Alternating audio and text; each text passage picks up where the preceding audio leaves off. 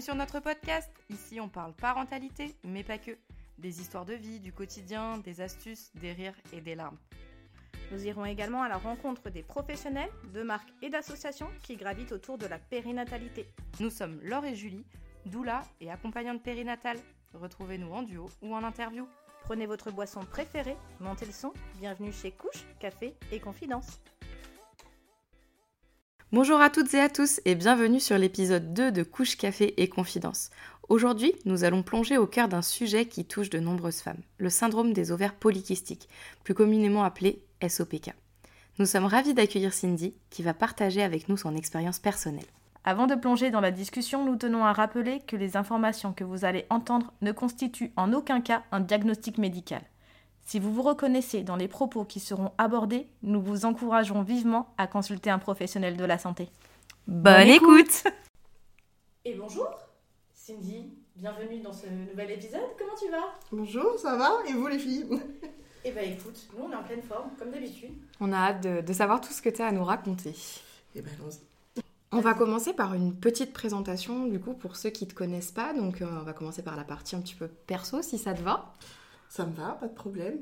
Dis-nous, est-ce que tu as des enfants? Où est-ce que tu vis? Un chéri Une chérie? Raconte-nous tout. Euh, moi, c'est Cindy. euh, donc, je vis sur Orléans. Euh, J'ai deux enfants. Un de 5 ans, bientôt. Un de 3 ans, bientôt aussi. Euh, deux, deux bonnes boules d'énergie. On n'arrête jamais. Je suis mariée. Bon, alors là, je ne sais pas combien de temps, hein, j'ai envie de vous dire. Tu vas rester mariée voilà, je ne sais pas si, mais j'espère quand même. Euh, et puis, euh, et puis c'est déjà pas mal finalement. Une vie cool. bien remplie. C'est déjà un- une bonne partie de ta vie. Et du coup, qu'est-ce que tu fais au niveau professionnel? Alors au niveau professionnel, euh, j'ai un peu deux casquettes si je puis dire, puisque je suis salariée euh, kinésithérapeute euh, en milieu hospitalier, où je travaille essentiellement sur les services d'oncologie. Et euh, à côté, j'ai ouvert mon entreprise en 2022, donc il y aura bientôt deux ans, euh, d'accompagnement à la périnatalité, et son nom c'est Milk Koala. Ok, et pourquoi, pourquoi kiné? Comment on en vient à devenir euh, kiné? Alors, ça remonte très loin chez moi. Là, tu, tu me rajeunis pas du tout, mais, mais tout va bien. Euh, j'ai commencé à avoir envie d'être kiné quand j'avais 8 ans. Donc, euh, c'est pour te dire que ça remonte.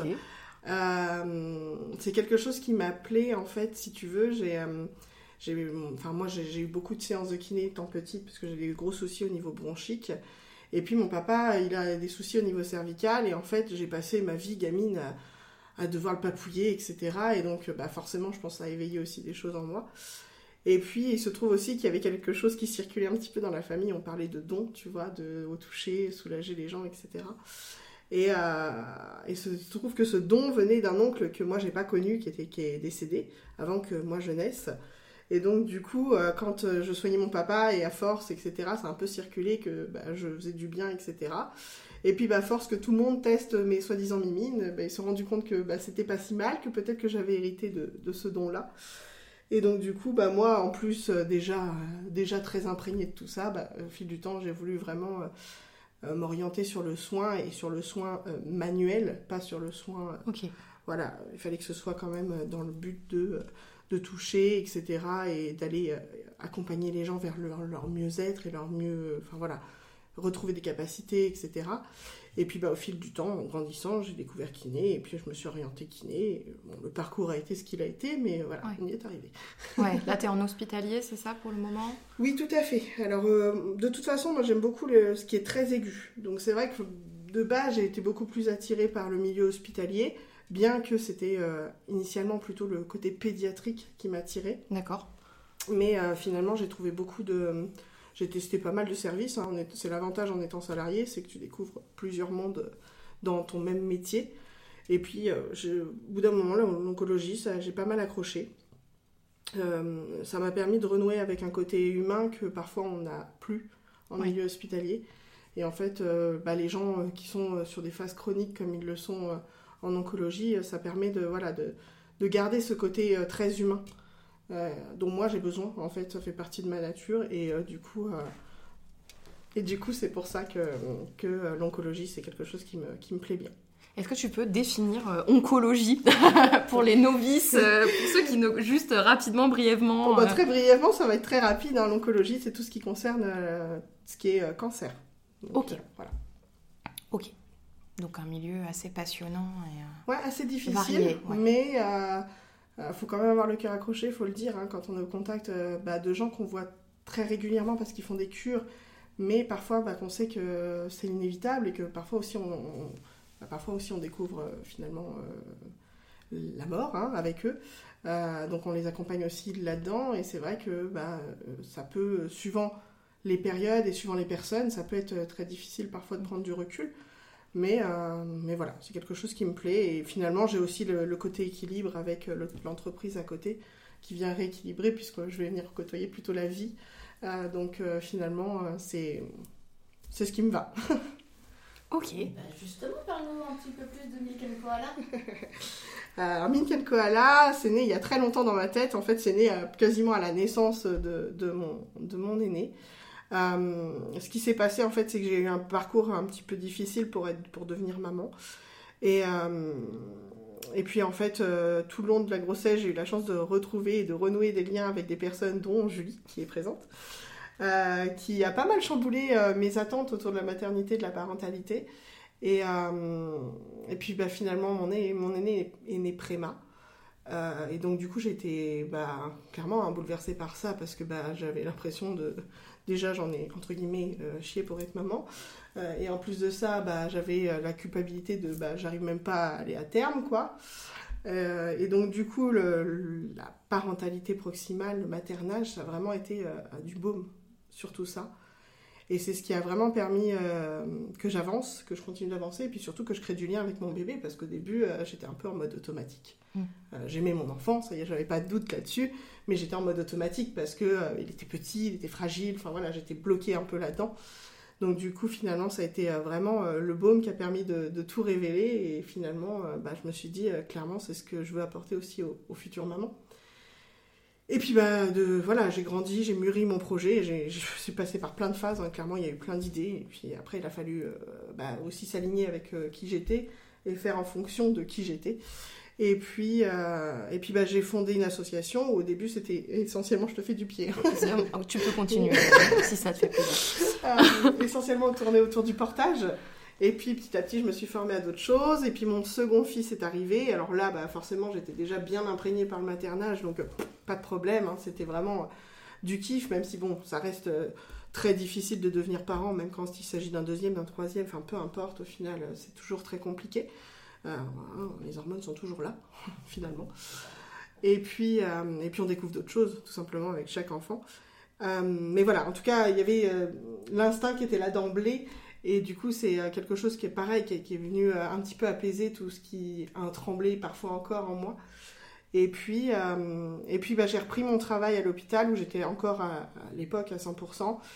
Et là, je me suis rendu compte que ça n'allait plus du tout. C'était plus du tout corrélé à qui j'étais. j'étais mal, hein, clairement mal dans ma peau. Et puis je me suis dit, bah faut faire quelque chose. Enfin, c'est pas possible de rester comme ça. Et donc, du coup, ben, j'ai continué de me former. Et puis, bah, au j'ai allé, c'est bon, on se lance. Et puis, j'ai lancé Milk Koala. Voilà. un petit peu euh, tout ça. Et du coup, tu proposes quoi actuellement euh, en termes d'accompagnement? Tu peux nous en dire un petit peu plus euh Oui, alors après, je suis encore en train de construire certaines choses et puis il y a encore certaines formations qui arrivent. Enfin, j'espère qu'ils arrivent parce que bon, actuellement, j'ai des petits soucis au niveau santé.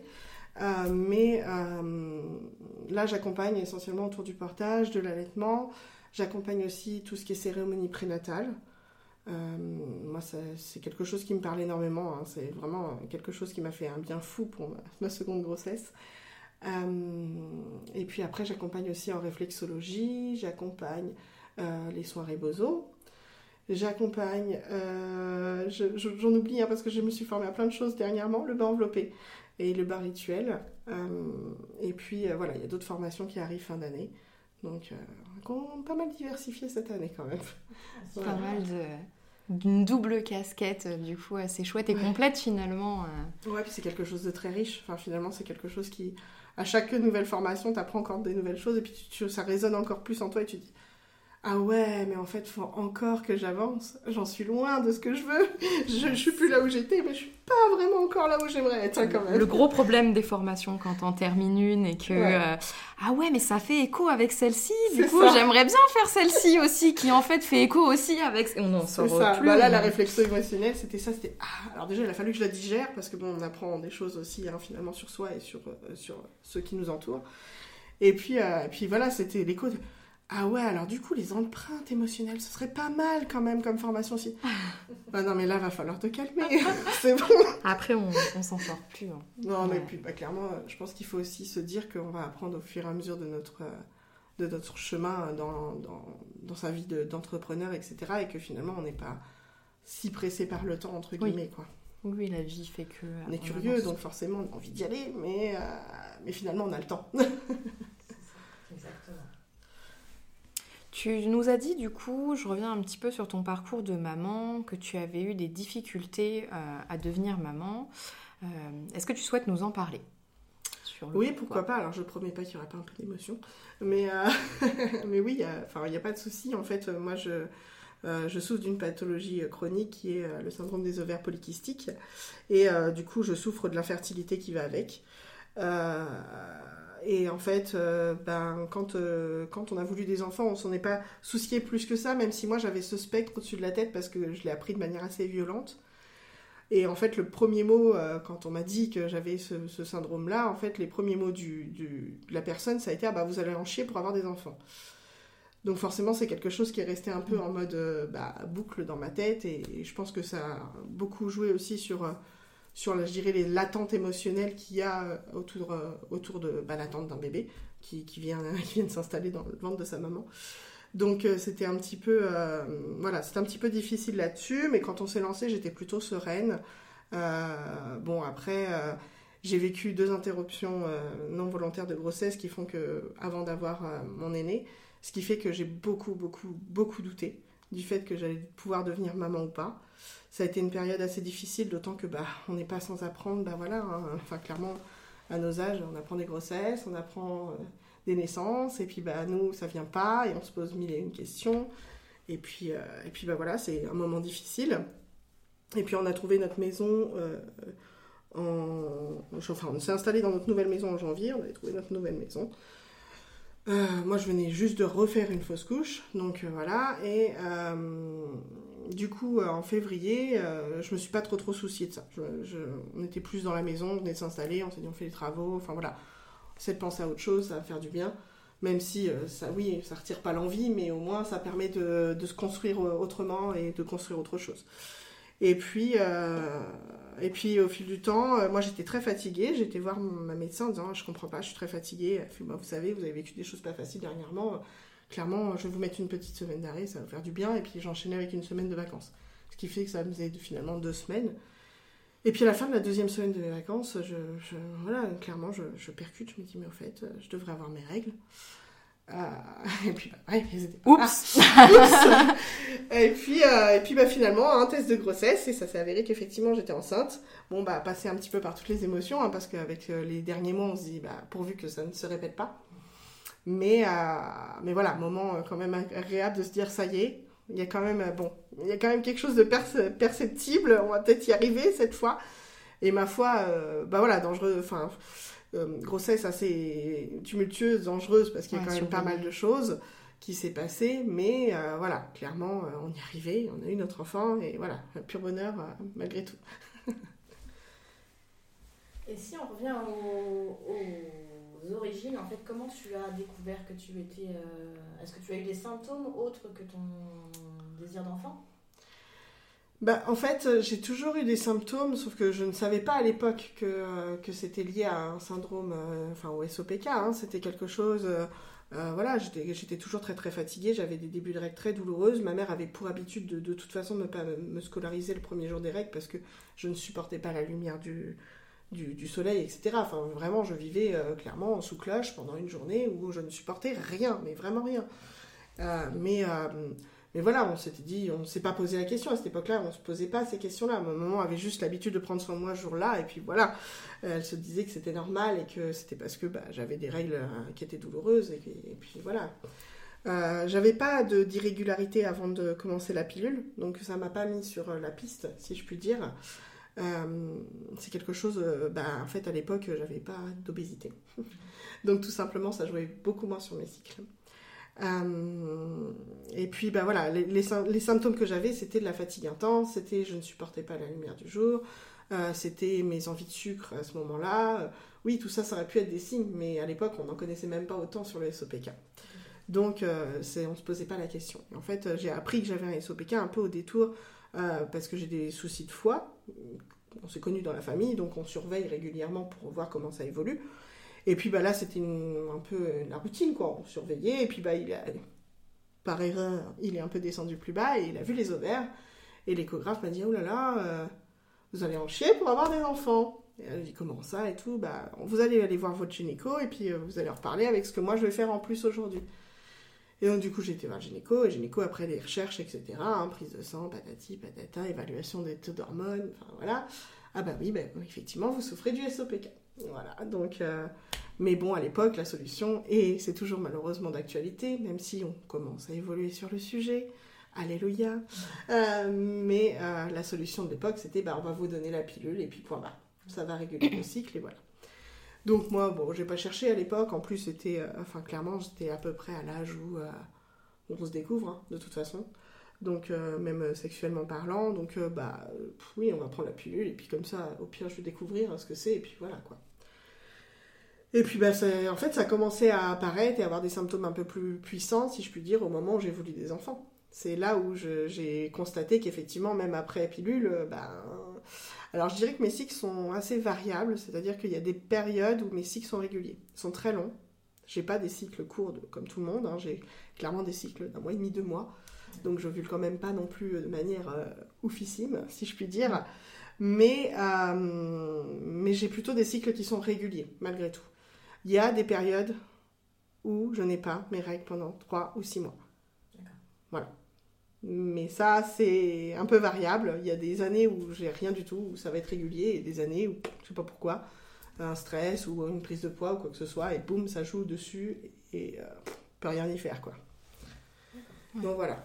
Et est-ce que tu peux du coup ben, nous expliquer un petit peu euh, ce que c'est? Il y a forcément des gens qui nous écoutent qui ne savent pas euh, ce que c'est que le syndrome des ovaires polykystiques. Oui, tout à fait, surtout qu'en plus le nom porte un peu à confusion. En fait, hein. on parle d'ovaires polykystiques, mais c'est pas des kystes. Hein. C'est vraiment, euh, c'est en fait des ovocytes, donc euh, ce qui est à l'avant ovule, euh, qui ne maturent pas assez pour devenir ovule et qui restent finalement dans l'ovaire. Et donc du coup, qui donne un aspect un peu grappe de raisin, ce qui pourrait s'apparenter finalement à l'aspect extérieur à des kystes. Donc c'est pour ça qu'on parle, voilà, d'ovaires polykystiques. Maintenant, c'est un syndrome qui est chronique, dont on ne guérit pas et c'est un trouble hormonal d'origine. C'est pas du tout. Euh, euh, en fait, le fait que les ovaires sont polykystiques, c'est la conséquence du trouble hormonal sous-jacent. D'accord. Et ça peut toucher toutes les femmes? Est-ce qu'il y a un âge ou Je sais, que... j'ai pas trop de recul là-dessus. Je ne pourrais pas dire s'il y a, s'il y a des, des, personnes que ça touche plus que d'autres. Une hérédité ou des choses comme ça euh, il, parle, il parle de potentiel euh, oui, génétique, donc je pense qu'effectivement il y a peut-être une piste héréditaire à, chercher. Par contre, euh, par contre, je, enfin voilà, il n'y a pas de symptômes propres. Enfin, enfin, il y a des symptômes qui sont très très divers suivant les femmes. Euh, et donc du coup, je pourrais pas dire si ça touche plus euh, des femmes que d'autres. Euh, je pense je pense qu'à partir du moment où on rencontre des difficultés à avoir des enfants ou si on a des signes de fatigue, des signes de stress, des signes de lysurtisme, des choses comme ça, enfin tout ce qui est signe apparenté au SOPK, on peut, je pense, être en droit de se poser la question de si on peut souffrir de ce syndrome-là ou pas. Euh, après, voilà, dire si, si, ça touche des femmes de manière précise, je ne sais pas. Je sais que je suis pas la seule dans mes amis à en, souffrir, mais, euh, mais les, je dirais que même les symptômes sont très variés. C'est-à-dire que euh, j'ai des, des, amis qui sont comme moi, qui, souffrent de l'obésité à cause de leur trouble hormonal, et j'en ai d'autres qui n'arrivent pas à prendre de poids à cause aussi de ce même trouble hormonal. Donc voilà, je dirais que c'est très très varié et que je pense qu'on a le droit juste de se poser des questions si on rencontre plusieurs symptômes euh, qui pourraient correspondre au syndrome, tout simplement. Et, qui on va voir euh, tout bêtement euh, Voilà, si on rencontre, est-ce que toutes les sages-femmes, tous les gynécos, tous les médecins traitants sont sont formés à ça, sont voilà. malheureusement, je pense qu'ils sont pas assez formés à ça. Enfin, c'est un peu comme l'endométriose il y a quelques années, hein. c'est-à-dire qu'on a commencé à s'intéresser à l'endométriose il y a finalement peu, et on commence potentiellement à trouver des, résultats et des traitements pour l'endométriose. depuis quelques temps, j'ai bien remarqué qu'ils s'intéressaient aussi au SOPK. je suis très contente pour toutes les femmes qui sont, touchées par cette, cette maladie-là. Euh, mais clairement, euh, voilà, on va voir son gynéco, on va voir son médecin, mais tous ne seront pas sensibles et euh, même risque d'avoir clairement des, paroles maladroites et aussi un traitement qui sera inadapté, puisque la plupart, ça va être de vous dire de prendre la pilule, mais en fait, ça va juste effacer les symptômes et ça ne guérira pas, puisque de toute façon, il n'y a pas moyen de guérir. Donc la seule chose à faire, c'est de, de, trouver ce qui peut soulager au niveau symptômes et suivant ces symptômes, bah, euh, se compléter euh, naturellement et puis euh, voilà, espérer apaiser un petit peu tout ça. Ok. C'est passionnant en tout cas ce que tu nous partages. Mais, et du coup, donc, au quotidien, comment, comment ça se passe pour toi? Est-ce que tu es affecté par ce, encore aujourd'hui par ce, ce syndrome? Oui, parce que c'est pas, comme je disais, les symptômes sont variés, c'est pas juste de l'infertilité. Euh, moi, par exemple, je souffre d'hysurtisme, donc ça veut dire que j'ai des poils euh, de manière euh, plus importante que n'importe quelle femme. Donc, bah oui, oui, c'est se scruter tous les matins dans le miroir pour voir s'il n'y a pas un petit poil qui a poussé, pour le retirer parce que bah on vit dans une société avec ses dictates et c'est parfois difficile d'assumer, ne serait-ce que d'avoir un pauvre poil au menton. donc oui, c'est parfois difficile, c'est une pilosité qui est plus importante, donc bah, pareil, il hein, faut pouvoir assumer. c'est aussi s'épiler de manière plus régulière, euh, c'est une fatigue intense, donc euh, bah il y a des jours où euh, malgré toute ma bonne volonté, je ne peux pas, j'y arrive pas, ça ne connecte pas. Et j'ai beau forcer, c'est compliqué. Alors dans mon métier de kiné, j'ai presque envie de dire que j'ai eu la chance d'avoir certains automatismes qui rentrent, donc ça m'affecte un petit peu moins. Mais par exemple, dans ma vie d'entrepreneur, bah oui, il y a des jours où comme je découvre, j'apprends, bah, ça prend beaucoup plus de temps que ça ne le devrait parce qu'il y a la fatigue qui vient en jeu, rentre en jeu. Le stress joue énormément parce que bah, forcément, plus on stresse et plus on, va venir euh, jouer sur le cortisol. Et le cortisol joue aussi sur la balance hormonale. Donc, euh, bah, ça peut vite faire euh, pouf. voilà. moi, après, je, je comment? J'ai pas d'autres symptômes majeurs en dehors de ça. donc, ce qui, va, jouer chez, chez certaines ne va pas jouer sur d'autres. Mais je sais aussi que malheureusement, on est aussi plus sujet à des envies de sucre. Qui dit envie de sucre dit aussi potentiellement développement d'un diabète insulino-résistant, parce que bah, forcément on épuise entre guillemets nos réserves d'insuline qu'on a dans notre corps. Donc euh, voilà, tout ça peut quand même aller sur des pathologies après euh, encore plus graves. Donc c'est vraiment important, je pense, euh, ouais, de se poser sur la question si on, si on a des, si on a des symptômes, juste se dire ok, est-ce que j'ai, est-ce que j'ai pas, je fais évaluer, j'ai pas, tant mieux, j'ai, bah, je m'ajuste en fait. Et en s'ajustant, on arrive quand même à finalement bien s'en sortir. Alors euh, oui, c'est pas forcément juste et ce que je vais dire là, ça ne s'applique pas à tout le monde parce que bah, comme je le disais tout à l'heure, les symptômes sont hyper variables. Et puis bah, l'infertilité est hyper, variable avec. il y a des femmes qui vont être infertiles à 20%, donc forcément elles ont quand même la, chance potentielle d'avoir des enfants, ce qui a priori est mon cas, en tout cas j'arrive à avoir des enfants naturellement. Et il y a des femmes qui ne pourront pas avoir d'enfants sans passer par la PMA. Donc, euh, donc voilà, ça à partir de là, c'est hyper variable. Et puis même dans le quotidien, moi, mon isurtisme, oui, c'est chiant, je passe mon temps à m'épiler, etc. Mais il y a des femmes qui ont même carrément de la barbe. Mm. Donc euh, voilà, il y, a, ces deux poids, deux mesures, et puis bah, ça dépend de cette balance hormonale. Et puis bah, plus, plus les symptômes sont intenses, et plus euh, c'est difficile à vivre. Est-ce que, les, grossesses euh, ont modifié justement tes symptômes? Est-ce qu'ils ont été différents, atténués ou au contraire décuplés? Est-ce qu'il y a eu des nouveaux symptômes? Alors, dans mon cas, à moi, euh, j'ai constaté des variantes à chaque grossesse. Après, dire est-ce que c'est c'est vraiment le cas ou pas? Je pense que de toute façon, à partir du moment où quand on est enceinte, il y a aussi une balance hormonale qui rentre en jeu, ça peut, entre guillemets, que modifier ou changer. Après, est-ce que ça modifie sur le long terme? Je ne saurais pas dire. Mais en tout cas, moi, sur le court terme, enceinte, je souffre vachement moins d'hysurtisme. C'est vachement plus équilibré finalement quand je suis enceinte. Euh, et après, par exemple, après mon, aîné, j'ai eu vraiment, vraiment du mal à retrouver mes règles. Euh, et ça a toujours été très irrégulier malgré tout entre mon premier et mon deuxième. C'est-à-dire que je suis tombée enceinte sur un cycle où je pensais que j'avais pas ovulé. pour mon deuxième. Donc, euh, donc voilà, c'est un peu compliqué, c'est un peu flou. Et puis là, depuis la naissance de mon deuxième, euh, jusqu'ici, j'avais toujours eu des règles régulières. Et euh, cette année, j'ai rencontré des mois et des mois sans règles. Donc je pense qu'il y a aussi du, malheureusement aussi le stress qui va venir encore jouer. Et puis parfois le psychologique. Hein, clairement, je ne vais pas faire un détail cette année de ce qui, ce qui s'est passé chez moi, mais je pense que ça a aussi pu influer finalement les choses. Et, et donc, du coup, oui, j'ai constaté des variables pendant et après les grossesses. Après, est-ce que, euh, voilà, est-ce que sur le long terme, ce sera applicable? Ça, j'en sais rien. Oui. Et est-ce que ça, a un, impact, je suppose, euh, dans ton couple, euh, ton entourage, etc. Tout ça, est-ce que ça, tu, tu, sens que c'est un impact positif ou négatif hein, Parce que ça peut rapprocher parfois les gens ou, à l'inverse éloigner ou... Bah, alors, je me suis rapprochée de beaucoup de personnes qui en souffrent, donc c'est vrai que du coup, euh, il y a cette richesse-là, et puis on peut échanger entre nous un peu nos, petits tips hein, euh, du quotidien. Donc ça, ça fait du bien énormément.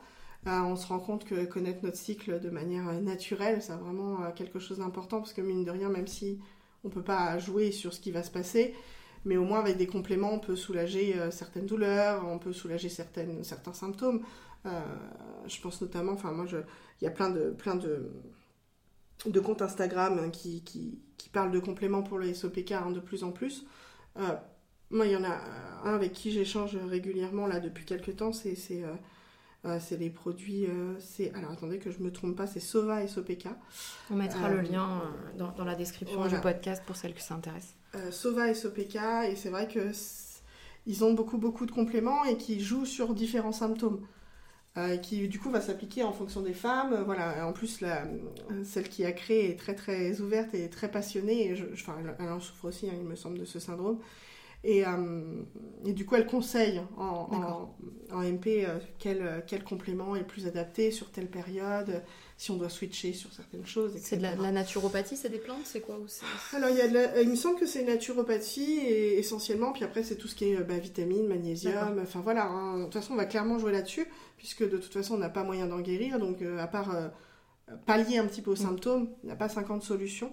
Euh, mais par exemple, je, sais qu'il y en a un qui permet par exemple de réduire les envies de, sucre, donc potentiellement favoriser la perte de poids et éviter ce fameux diabète. Il y en a d'autres qui vont être centrés sur la fertilité justement, donc bah, en période d'envie bébé, ça peut être une bonne idée finalement de se compléter comme ça. Enfin, moi je sais que, je ne l'ai pas dit tout à l'heure, mais j'ai eu mes deux enfants sous complément. Donc après, est-ce que c'est les compléments ou est-ce que c'est le psychologique Je n'en sais rien, mais en tout cas, mes deux enfants sont venus sous complément. Euh, voilà. Est-ce qu'il y a des mythes courants sur le SOPK que tu aimerais euh, dissiper ou des fausses idées que tu as déjà rencontrées euh? Je pense que la fausse idée principale, c'est justement de se dire que ça va toucher que l'infertilité et qu'il n'y a pas d'autres symptômes de ce, syndrome, alors qu'en fait, bah, ils sont multiples et surtout hyper variables, comme je disais. Donc, euh, je pense que le mythe principal à, déconstruire, finalement, c'est celui-là. Et après, c'est aussi de se dire qu'on va en guérir. C'est-à-dire que euh, c'est une maladie chronique, on va pas en guérir, on va, on va juste atténuer les symptômes, et puis euh, la pilule, c'est pas la meilleure solution. Ça peut être une solution si finalement on a aussi envie d'une contraception, pourquoi pas, hein, si on peut jouer sur les deux tableaux à la fois. J'ai envie de dire, why not? Mais en tout cas, si c'est le seul but de soulager son SOPK, c'est peut-être pas la meilleure solution. Après, je pense que ça dépend de chaque femme, ça dépend de ses attentes, ça dépend de ses besoins. Le plus important, c'est qu'elle s'écoute, mais en tout cas qu'elle n'écoute pas forcément que la vie euh, finalement gynéco et de se dire, de se poser la question aussi avec euh, elle-même et de se dire, est-ce que moi j'ai envie de prendre la contraception? Euh, Voilà, si c'est ok, go. Mais voilà, si ça ne l'est pas, bah, il y a d'autres petites choses qui existent. Euh, qui seront peut-être pas aussi bien, j'en sais rien. Euh, je suis pas là-dessus, je suis pas formée, donc je peux pas dire. De toute façon, comme je disais tout à l'heure, on est à peine en train d'explorer les choses, donc je pense que même un, gynéco n'aura pas forcément toutes les réponses à, ces, à ces questions-là. Mais euh, voilà, en tout cas, savoir qu'il n'y a pas que cette solution qui existe. Ouais, et justement, du coup, ça m'amène à la question, la question d'après. Est-ce que tu as des, est-ce qu'il existe des personnes ressources spécialisées là-dedans, des associations, j'en sais rien, un groupe Facebook La euh, première association française et européenne, c'est euh, c'est euh, SOPK Europe.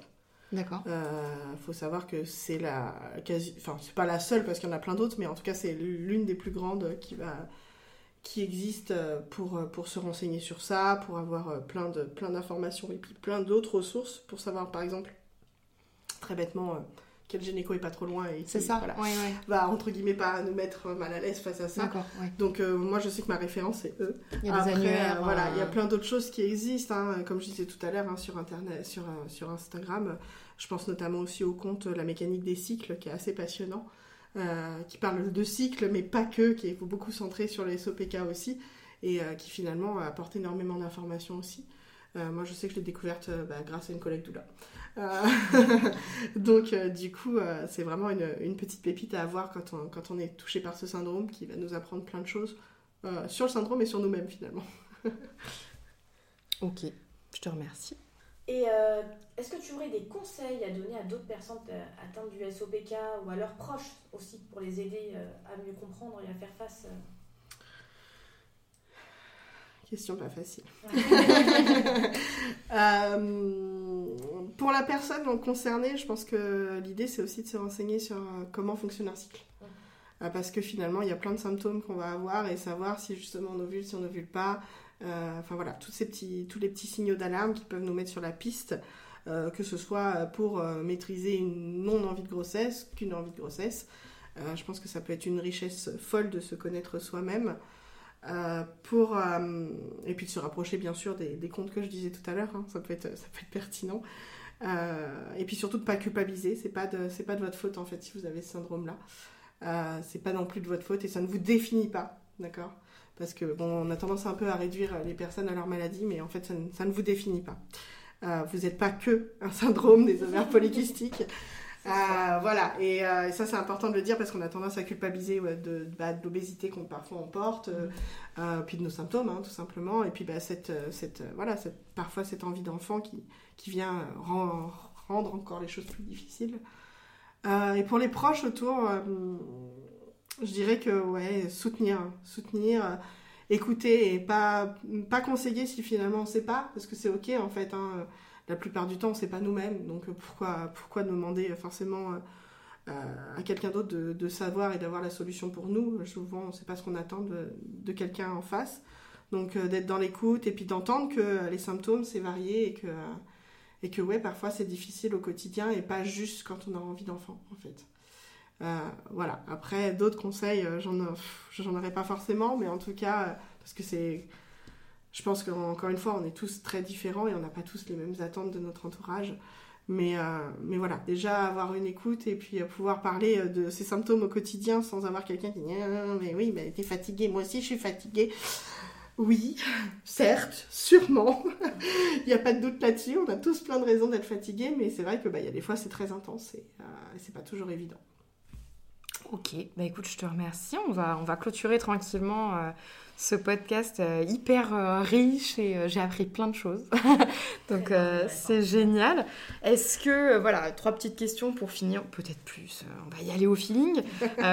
des projets à venir dont tu as envie de nous parler, que ce soit pro, perso, est-ce que tu as envie de nous spoiler des nouveautés de ta société ou pas ou, euh, voilà, je crois qu'il y a un salon qui se prépare bientôt. Est-ce que tu veux nous en parler Voilà. il y a le salon de la parentalité, effectivement, euh, qui va arriver euh, prochainement à Orléans les 23 et 24 septembre. Donc, j'ai aidé un petit peu l'organisation. Donc, forcément, j'ai hâte d'y être et de, bah, de découvrir comment ça va se passer cette année et toutes les personnes qu'on va pouvoir rencontrer, aussi bien professionnelles que, que les parents.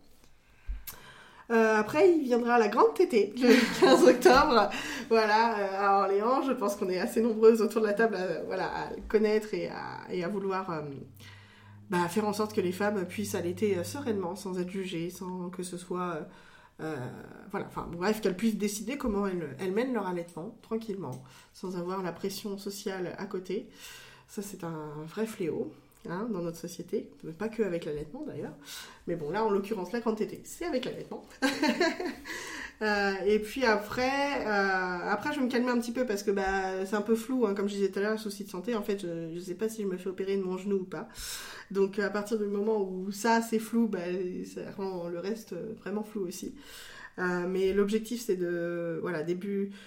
Dirais que 2024, les, les, deux gros objectifs, ça va être continuer de faire grandir Milk Koala, euh, avec peut-être une petite offre qui arrivera euh, fin janvier, mais ça j'en dis pas plus.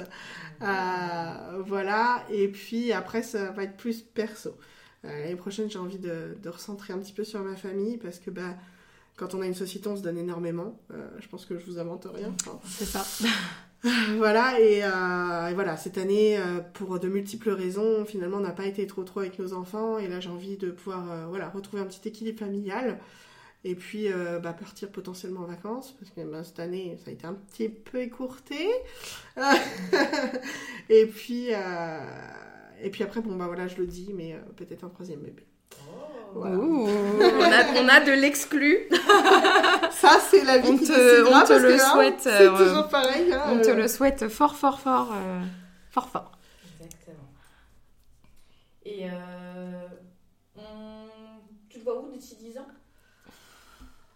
Je me vois où d'ici 10 ans Épanoui, j'ai envie de dire. Épanoui serait le premier mot qui me viendrait. je me vois Bon, toujours exercer au kiné et euh, accompagnante périnatale parce que finalement, euh, l'équilibre entre les deux, c'est quelque chose qui me botte bien.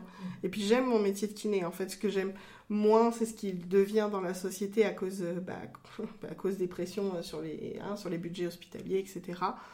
Donc j'aime moins cette facette-là. Pourquoi pas être en libéral dans 10 ans et faire autre chose, construire quelque chose de différent avec l'autre casquette. Euh, c'est quelque chose qui n'est est pas mis de côté. Euh, et puis après, je euh, je sais pas, heureuse en famille, ce sera déjà pas mal. Top. Et du coup, bah, pour finir, où est-ce qu'on peut te retrouver? N'hésite pas, tes réseaux sociaux, ton site, voilà. N'hésite pas à nous, nous ah, passer les infos. Alors, ça va être simple, tout est sous Milk and Koala. Donc, il y a un point entre Milk and et Koala sur les réseaux. pour le site, c'est tout, attaché. Et puis, euh, euh, vous pouvez aussi me retrouver même sur LinkedIn. Il me semble que j'y suis aussi. Donc voilà, vous pouvez me retrouver sur ces réseaux-là, Instagram, Facebook. Et, on mettra euh, tous les liens en barre d'infos pour que vous puissiez aller retrouver Cindy, échanger. Peut-être que voilà, est-ce que tu es ouverte s'il y a ah bah, besoin des personnes qui souhaitent échanger Échanger avec des personnes qui, sont, qui ont besoin, même SOPK ou pas, il hein, n'y a pas de souci. Bah, merci beaucoup Cindy. Merci Cindy en tout merci cas pour euh, ce superbe épisode. Vraiment, merci de, de nous avoir partagé tout ça. Euh, Julie et moi, on a, même nous, on a appris énormément de choses. Donc euh, vraiment, c'était hyper intéressant. Et puis, on se retrouve très prochainement. À bientôt. À bientôt. Merci. Merci pour votre écoute. Abonnez-vous pour ne rater aucun épisode. Et parce que ce podcast, c'est nous, mais surtout vous, si vous souhaitez nous partager votre histoire, vous êtes les bienvenus. Contactez-nous. À très bientôt sur Couche, Café et Confidence.